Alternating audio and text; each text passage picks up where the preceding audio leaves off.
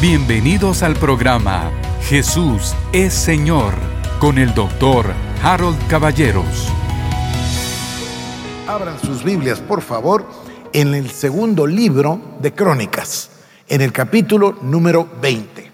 Segundo libro de las Crónicas, en el capítulo número 20, y voy a comenzar desde el versículo número 1. Esta es entonces, queridos hermanos, la segunda parte del mensaje que iniciamos el día viernes y que trata acerca de la derrota absoluta del enemigo por nuestro Señor Jesucristo. El Señor Jesucristo lo venció, lo derrotó, destruyó, exhibió públicamente y esta palabra que vamos a usar el día de hoy, esta es muy interesante, es la, es la palabra del día de hoy, lo despojó. Bueno, Estamos, segundo libro de las crónicas, segundo libro de crónicas, capítulo 20, verso 1. Dice así, pasadas estas cosas, aconteció que los hijos de Moab y de Amón, y con ellos otros de los amonitas, vinieron contra Josafat a la guerra. Y acudieron algunos y dieron aviso a Josafat diciendo, contra ti viene una gran multitud del otro lado del mar y de Siria. Y aquí están en Hasensón Tamar, que es en Gadi, entonces él tuvo temor y Josafat humilló su rostro para consultar a Jehová. Vamos a leerlo despacio, por partes. Estos enemigos, amonitas, moabitas y otros de los amonitas, vinieron y se unieron para hacer guerra contra Israel, contra Josafat. Josafat, al escuchar que eran multitudes las que vendrían de Siria, las que vendrían del otro lado del mar, su corazón eh, se conmovió y tuvo temor. Sin duda él estaba pensando que tenía un ejército, porque lo tenía, pero que seguramente ese ejército no podía hacer frente a tres ejércitos tan grandes y a una multitud de soldados que venían contra ellos. Entonces dice la palabra que tuvo temor en su corazón, pero no solo dice que tuvo temor, sino que, aquí estoy yo, entonces él tuvo temor y Josafat humilló su rostro para consultar a Jehová e hizo pregonar ayuno a todo Judá. Y se reunieron los de Judá para pedir socorro a Jehová y también de todas las ciudades de Judá vinieron a pedir ayuda a Jehová. Entonces Josafat se puso en pie en la asamblea de Judá y de Jerusalén, en la casa de Jehová, delante del atrio nuevo, y dijo, Jehová Dios de nuestros padres, ¿no eres tú Dios en los cielos y tienes dominio sobre todos los reinos de las naciones? ¿No está en tu mano tal fuerza y poder que no hay quien te resista? Dios nuestro, ¿no echaste tú a los moradores de esta tierra delante de tu pueblo Israel y la diste a la descendencia de Abraham, tu amigo, para siempre? Y ellos han habitado en ella y te han edificado en ella santuario a tu nombre diciendo, si mal viniere sobre nosotros, o espada de castigo, o pestilencia, o hambre, nos presentaremos delante de esta casa y delante de ti, porque tu nombre está en esta casa. Y a causa de nuestras tribulaciones, clamaremos a ti, y tú nos oirás y salvarás. Ahora pues, he aquí los hijos de Amón y de Moab, y los del monte de Seir, a cuya tierra no quisiste que pasase Israel cuando venía de la tierra de Egipto, sino que se apartase de ellos y no los destruyese. He aquí ellos nos dan el pago, viniendo a arrojarnos de la heredad que tú nos diste en posesión. Oh Dios nuestro, ¿no los juzgarás tú? Porque en nosotros no hay fuerza contra tan grande multitud que viene contra nosotros. No sabemos qué hacer y a ti volvemos nuestros ojos. Qué, oración más sincera, qué oración más, eh, a ver cómo la llamo yo. La voy a llamar una oración muy, muy, muy salida del corazón, muy sencilla, francamente, hablándole al Señor y viniendo a poner su, su pena delante de Dios. Luego dice, y todo Judá estaba en pie delante de Jehová, con sus niños y sus mujeres y sus hijos, y estaba ahí Jaasiel, hijo de Zacarías hijo de Benaía, hijo de Jehiel, hijo de Matanías, levita de los hijos de Asaf, sobre el cual vino el Espíritu de Jehová en medio de la reunión y dijo, Oíd Judá todo y vosotros moradores de Jerusalén y tú, rey Josafat. Jehová os dice así, No temáis ni os amedrentéis delante de esta multitud tan grande, porque no es vuestra la guerra de Dios. Este es el punto. El diablo está absolutamente derrotado vencido por el Señor Jesucristo. El Señor Jesucristo vino a destruir a aquel que tenía el imperio de la muerte, esto es al diablo, dice la palabra. Dice que lo derrotó, que lo destruyó, que lo despojó, que lo exhibió públicamente. El diablo está anulado, anulado, totalmente anulado de acuerdo a la escritura de acuerdo a la religión, de acuerdo a la tradición y de acuerdo a algunas malas enseñanzas de las que todos hemos sido víctimas, entonces se cree que el diablo tiene poder y que el diablo puede hacer y la misma gente le echa la culpa de todo al diablo. Es que fue el diablo el que me hizo, es que fue... No, no, no, no, no, no, no. La verdad es que el diablo está absolutamente derrotado. Es lo que dice la palabra. Entonces había ahí un hombre que dice que era de los hijos de Asaf y vino sobre él el espíritu de Jehová en medio de la reunión y dijo así, oí Judá todo y vosotros moradores de Jerusalén y tú rey Josafat. Jehová os dice así, no temáis ni os amedrentéis delante de esta multitud tan grande, porque no es vuestra la guerra, sino de Dios. Mañana descenderéis contra ellos. He aquí que ellos subirán por la cuesta de Cis y los hallaréis junto al arroyo antes del desierto de Jeruel. No habrá para qué pelees vosotros en este caso. Paraos, estad quietos y ved la salvación de Jehová. La salvación que Jehová hará con vosotros. Oh Judá y Jerusalén, no temáis ni desmayéis. Salid mañana contra ellos, porque Jehová estará con vosotros. Entonces Josafat se inclinó a tierra, y asimismo todo Judá y los moradores de Jerusalén se postraron delante de Jehová y adoraron a Jehová. Y se levantaron los levitas de los hijos de Coat y de los hijos de Coré para alabar a Jehová, el Dios de Israel, con fuerte y alta voz. Cuando se levantaron por la mañana, salieron al desierto de Tecoa. Mientras ellos salían, Josafat, estando en pie, dijo, Oídme Judá y moradores de Jerusalén, creed en Jehová vuestro Dios y estaréis seguros Creed a sus profetas y seréis prosperados. Y habido consejo con el pueblo, puso a algunos a que cantasen y alabasen a Jehová vestidos de ornamentos sagrados, mientras salía la gente armada y que dijesen, glorificad a Jehová porque su misericordia es para siempre. Y cuando comenzaron a entonar cantos de alabanza, Jehová puso contra los hijos de Amón, de Moab y del monte de Seir las emboscadas de ellos mismos que venían contra Judá y se mataron los unos a los otros. Porque los hijos de Amón y Moab se levantaron contra los del monte de Seir para matarlos y destruirlos. Y cuando hubieron acabado con los del monte de Seir, cada cual ayudó a la destrucción de su compañero. Y luego que vino Judá a la torre del desierto, miraron hacia la multitud y aquí yacían ellos en tierra muertos, pues ninguno había escapado. Viniendo, entonces Josafat y su pueblo a despojarlos. Hallaron entre los cadáveres muchas riquezas, así vestidos como alhajas preciosas que tomaron para sí tantos que no los podían llevar. Tres días estuvieron recogiendo el botín porque era mucho. Tres días estuvieron recogiendo el botín porque era mucho.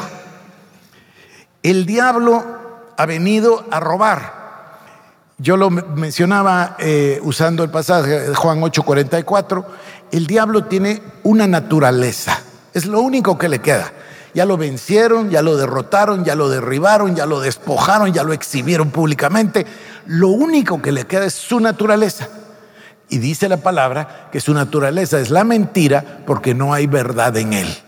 Dice es homicida y mentiroso, no hay verdad en él.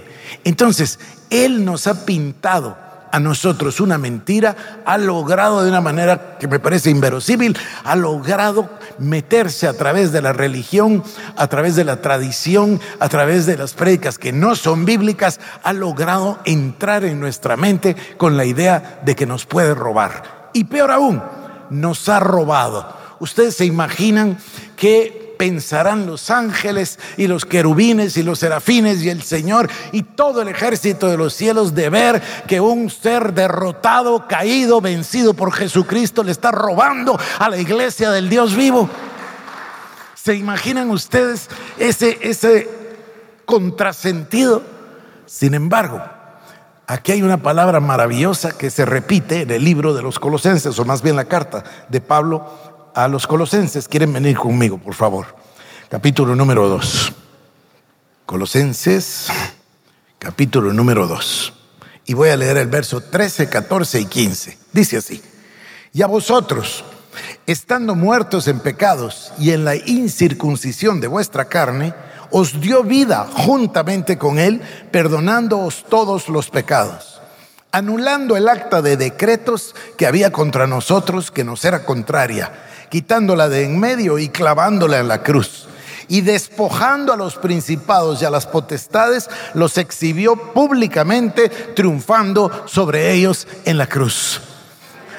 Creo que voy a volver a leerlo es que me parece impresionante. Y despojando a los principados y a las potestades, los exhibió públicamente, triunfando sobre ellos en la cruz.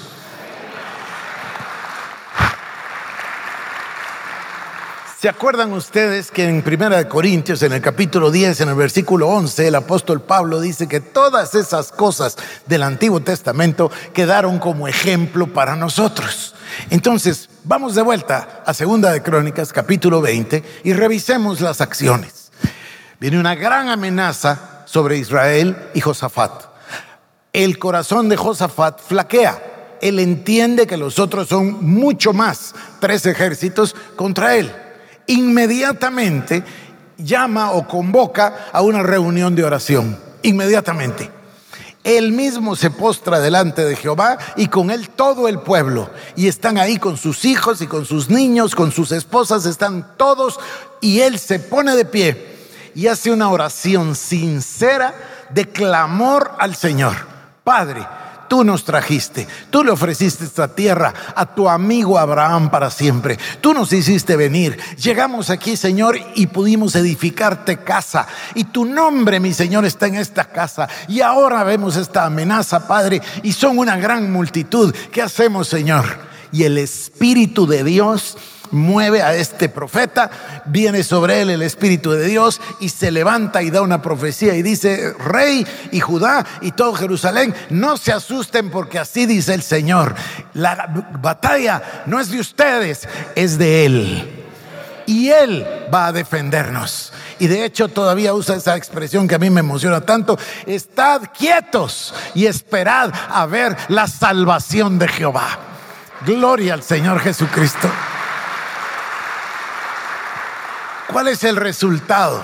El resultado es que cantan alabanzas, adoran a Dios, se postran de corazón en una reunión de oración y luego cuando salen, qué emocionante, ¿no? Se puso el rey en un lugar específico para que salieran los soldados, pero antes de los soldados pusieron a cantar alabanzas a los levitas y cuando los soldados salían, él les decía, todos digan lo mismo. el Señor es grande y su misericordia es para siempre.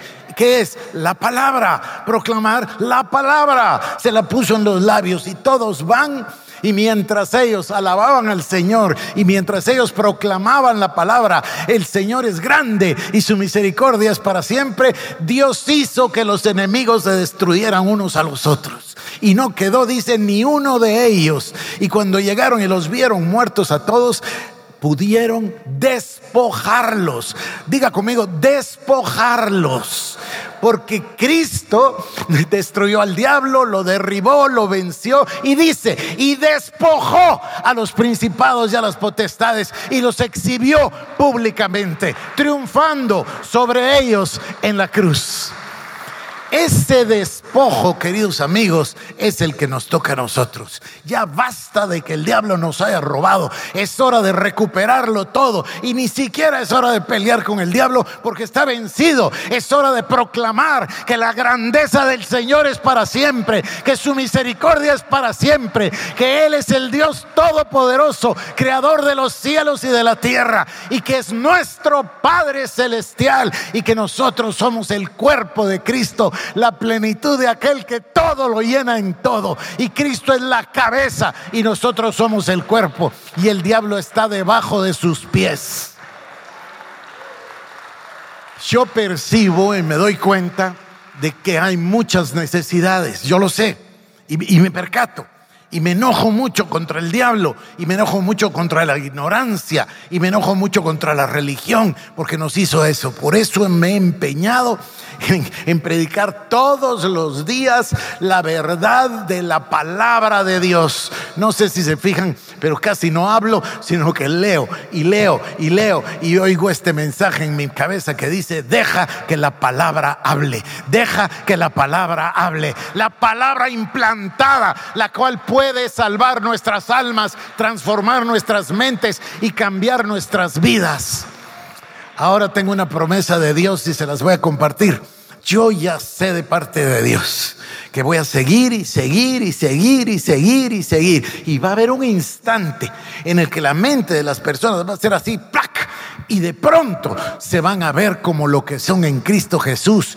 Todos más que vencedores, todos discipuladores, todos evangelistas, todos discípulos del Señor Jesucristo, todos llenos con el poder del Espíritu Santo, todos con la palabra de Dios en sus labios. Y va a venir el más grande avivamiento de la historia y vamos a ser el remanente de nuestro Señor Jesucristo para servirle de día y de noche. Gracias a su palabra.